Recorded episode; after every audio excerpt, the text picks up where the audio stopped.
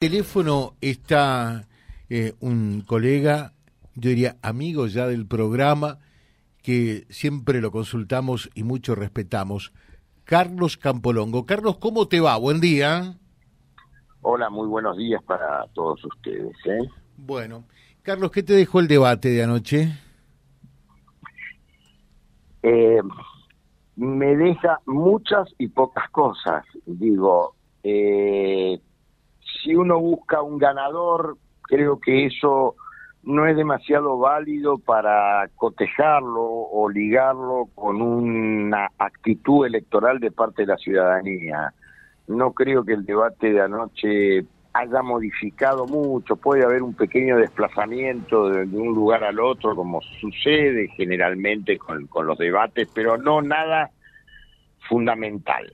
Sí aclaro sí aclaro que como aparentemente esta elección es muy reñida, bueno, por ahí un desplazamiento de 1% de los que pensaban votar a alguien y cambiaron su voto puede ser en este caso este importante. Pero reitero porque si no me enredo en la cuestión vinculada a algo en que yo creo que desde el punto de vista conceptual es equivocado, que es la pregunta ¿quién ganó el debate? ¿Qué quiere decir quién ganó el debate? Para los eh, que van a votar a Massa, lo ganó Massa, y para los que van a votar a Milei, lo ganó Milei. Digo, esto es propio de lo de la, de la psicología cognitiva, no, no, ¿qué, ¿qué va a decir? ¿Ganó el otro? No, yo creo que desde ese punto de vista no, no hubo nada nuevo, hubo sí un tono de, eh, yo diría, ahora se usa mucho la palabra picante. Fue más picante que los otros en algunos tramos. Sí, es cierto. Eh, Massa no sé por qué, eh, digamos, Milei no sé por qué se sometió al interrogatorio de Massa. Digo, esto, eh, digo, pero bueno, son cuestiones que para mí no son trascendentes. Lo trascendente es escuchar idea política, que no es una abstracción, idea política, proyecto de país, en un montón de cuestiones que hacen a la, lo global y no los, lo segmentario, porque, insisto, hablar de economía aislado de, la, de un montón de otras problemáticas que tienen que ver con lo nuestro y con lo global que está sucediendo en el mundo. Y me parece que es pobreza conceptual, ¿qué quiere que le diga? Y después comparar hasta un partido de fútbol con, con, otra cuestión que es mucho más dolorosa, como es la guerra de Malvinas, en fin. Eh, si usted me, me, me, me pregunta lisa y llanamente, no, no, me, no me dormí en el debate, pero este, no, no me entretuvo demasiado. Ya sabía que la preparación que tenía cada uno iba a tratar de evitar errores. A veces lo pudieron hacer, otras veces no. Y la chicana, por supuesto, que estuvo presente. O sea, eh, fue eh, un, desde ese punto de vista eh, un debate de, muy pocas propuestas, muy poco propositivo y de muchas chicanas en todo caso, ¿no? Muchas chicanas, seguro, estaba preparado eso. Ahora, el, el, el el, otro concepto interesante que usted plantea sobre la mesa es la propuesta. Y mm. tendríamos que debatir qué es una propuesta, porque una propuesta no es un instrumento. Los, los instrumentos que yo he escuchado en campañas electorales, vamos a hacer el trabajo para jóvenes, usted lo habrá escuchado más de una vez en distintas este, en distintas este, elecciones. Vamos a tal cosa. Bueno esa cuestión eh, lingüística propositiva y afirmativa bueno que es propio de una campaña. Qué va a decir el candidato yo no voy a hacer nada. No tiene que ahora el problema es que las proponen aisladamente para buscar un flash digamos en la mente de la gente. Y eso no no no se produce. Eh, las elecciones son un tema y mucho más en la actualidad, más complejo.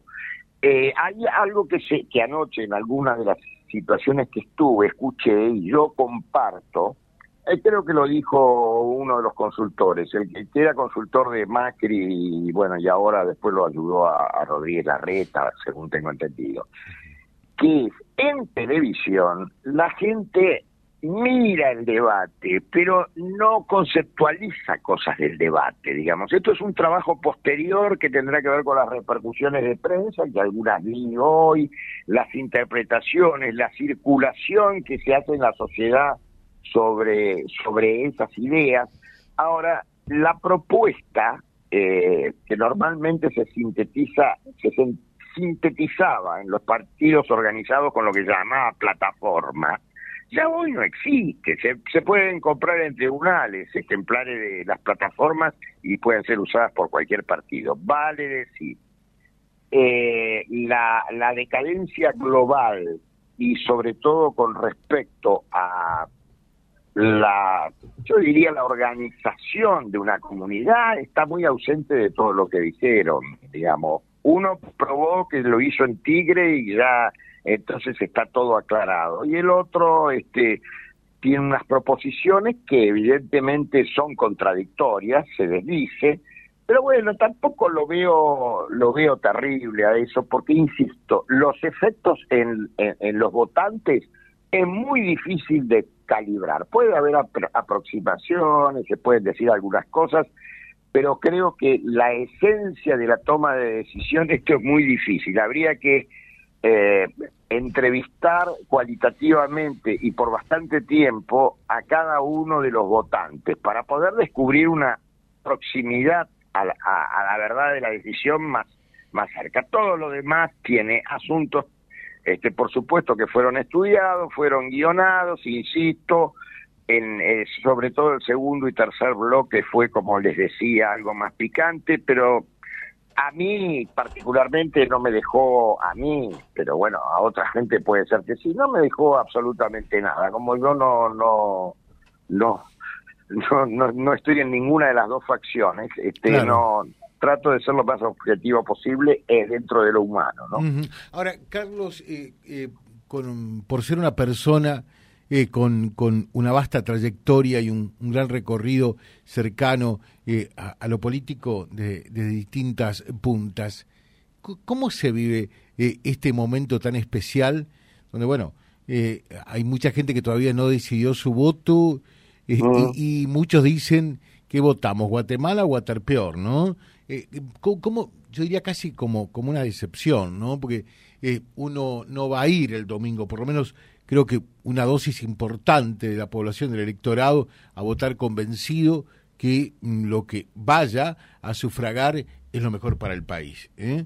A, ver, ¿cómo, ¿cómo, se siente un hombre de la democracia, eh, como nos consta, es Carlos Campolongo, además de periodista, colega, obviamente, eh, esta, esta instancia tan particular de la Argentina?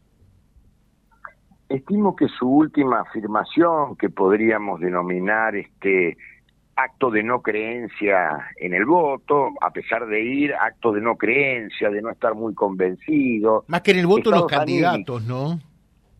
Eh, Perdón. Más que en el voto en los candidatos, ¿no? Sí, sí, sí, por supuesto. Lo que pasa es que la relación, digamos, ahí se plantea entre ciudadano Y, y, líder que se propone o se ofrece. Entonces lo que usted señala es eh, muy interesante.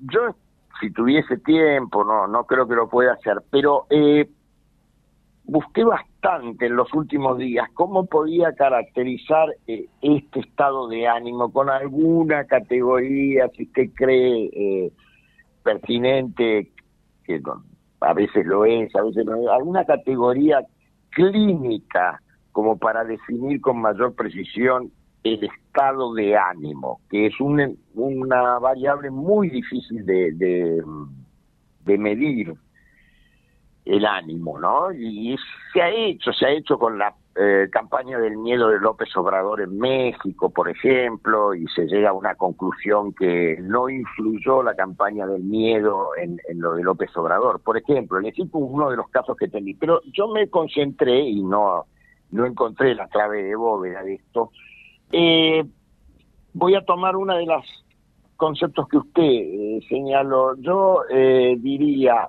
lo que lo que llamaría una histeria colectiva estamos atravesando. La histeria colectiva no tiene una sola característica, tiene varias. Obviamente que tiene el miedo, el susto, el temor, la prudencia. Hay un montón de otros factores en los cuales se puede desagregar ese concepto medio clínico de la histeria colectiva, que por otra parte en las sociedades de, yo le diría, del siglo XX en adelante, se vienen dando en las elecciones. Entonces, esto es lo que genera para mí un efecto, todavía que no lo vimos, eh, muy desconcertante, muy de incertidumbre. Eh, añadido, subrayo un poco la cuestión del miedo en genérico, muy genérico. Estamos todavía muy cerca, me parece a mí, de los efectos sociales que eh, se dieron en nuestra sociedad durante la pandemia del COVID, ¿me entiende? Sí. Y en, en las historias de los seres humanos, este, a pesar de que uno cree que puede hacer tabula rasa con toda su memoria, su acumulación, sus experiencias y demás, no es así. Quizás no sabemos bien, no podemos descubrir las causalidades que existen pero existen y nuestra sociedad atravesó en el periodo de la pandemia una cuestión, eh, digamos, eh, que, incitaba a todo este tipo de emoción. Eso es un punto. Ahora, el otro punto que también quiero ver cómo, cómo se puede examinar es eh, el fracaso de la política, lo cual no quiere decir volverse antipolítico el fracaso de la política, que yo tampoco eh, lo haría o lo condensaría en 40 años de democracia, eso me parece realmente una falacia, porque ha habido algunos avances y ha habido algunos retrocesos.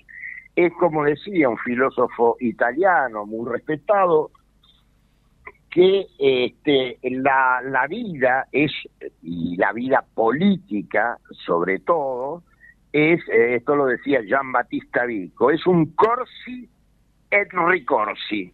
Entonces yo la verdad no sería injusto con 40 años de democracia, en el sentido de descalificar todo, mucho menos con 100 años de inflación, que es mentira. Este, entonces, este, bueno, estamos en este periodo un poco de transición epocal y con una gran ausencia y, deserción de las élites dirigentes en la Argentina, que no las tenemos. Elite no es un término ni peyorativo ni negativo, al contrario, debería ser eh, élites que circulen, pero que estén preparadas, digamos, para poder gobernar. Eh, a mí, bueno, ustedes saben que tengo algún tipo de predilección este, por, por, por, por, por, por, una expresión política histórica, que no la quiero aplicar ahora, más que en esto, que es general y entonces sirve. Eh, gobernar no es difícil, pero conducir es mucho más difícil. Obviamente también siempre me acuerdo de Charles de Gaulle, que anoche fue nombrado en el, en el debate. Sí. Eh, y Charles de Gaulle, sobre su país, sobre Francia, eh, obviamente estamos hablando de alguien que se resistió a los nazis, ¿no? Así que, digamos, no estamos hablando. Y después fue llamado de urgencia porque estaba en el borde de una guerra civil, este, Francia. Y eh, De Gaulle decía, eh, irónicamente, cómo se puede gobernar un país que tiene, no sé, 150 tipos de quesos. Iba a esa cuestión cotidiana. O sea, en otras palabras, bueno, buscar eso que ahora se pronuncia permanentemente, que es eh, la unidad nacional. Yo no creo tanto en el concepto de unidad, porque me parece que puede, se puede caer en el totalitarismo. Me gusta mucho más el concepto de trabajar por la unión nacional, que es otra cosa. Carlos, eh, muchas gracias, muy amable como siempre y muy claro. Le dejo un abrazo. ¿eh? Muchísimas gracias, disculpe si me extendí, pero bueno, eh, es, así el momento. Discúlpeme. Gracias, gracias. Eh, la pasión de la sabiduría también, ¿no? Eh, una mirada profesional de, un colega como Carlos Campolongo, que se sabe también, por supuesto, naturalmente, su identificación política, charlando aquí con nosotros, pero desde una mirada absolutamente profesional, lo que dejó el debate y lo que es la marcha de esta campaña de cara a las elecciones del próximo domingo www.vialibre.ar, nuestra página en la web, en Face, Instagram y YouTube. Vía Libre Reconquista. Vía Libre. Más y mejor comunicados.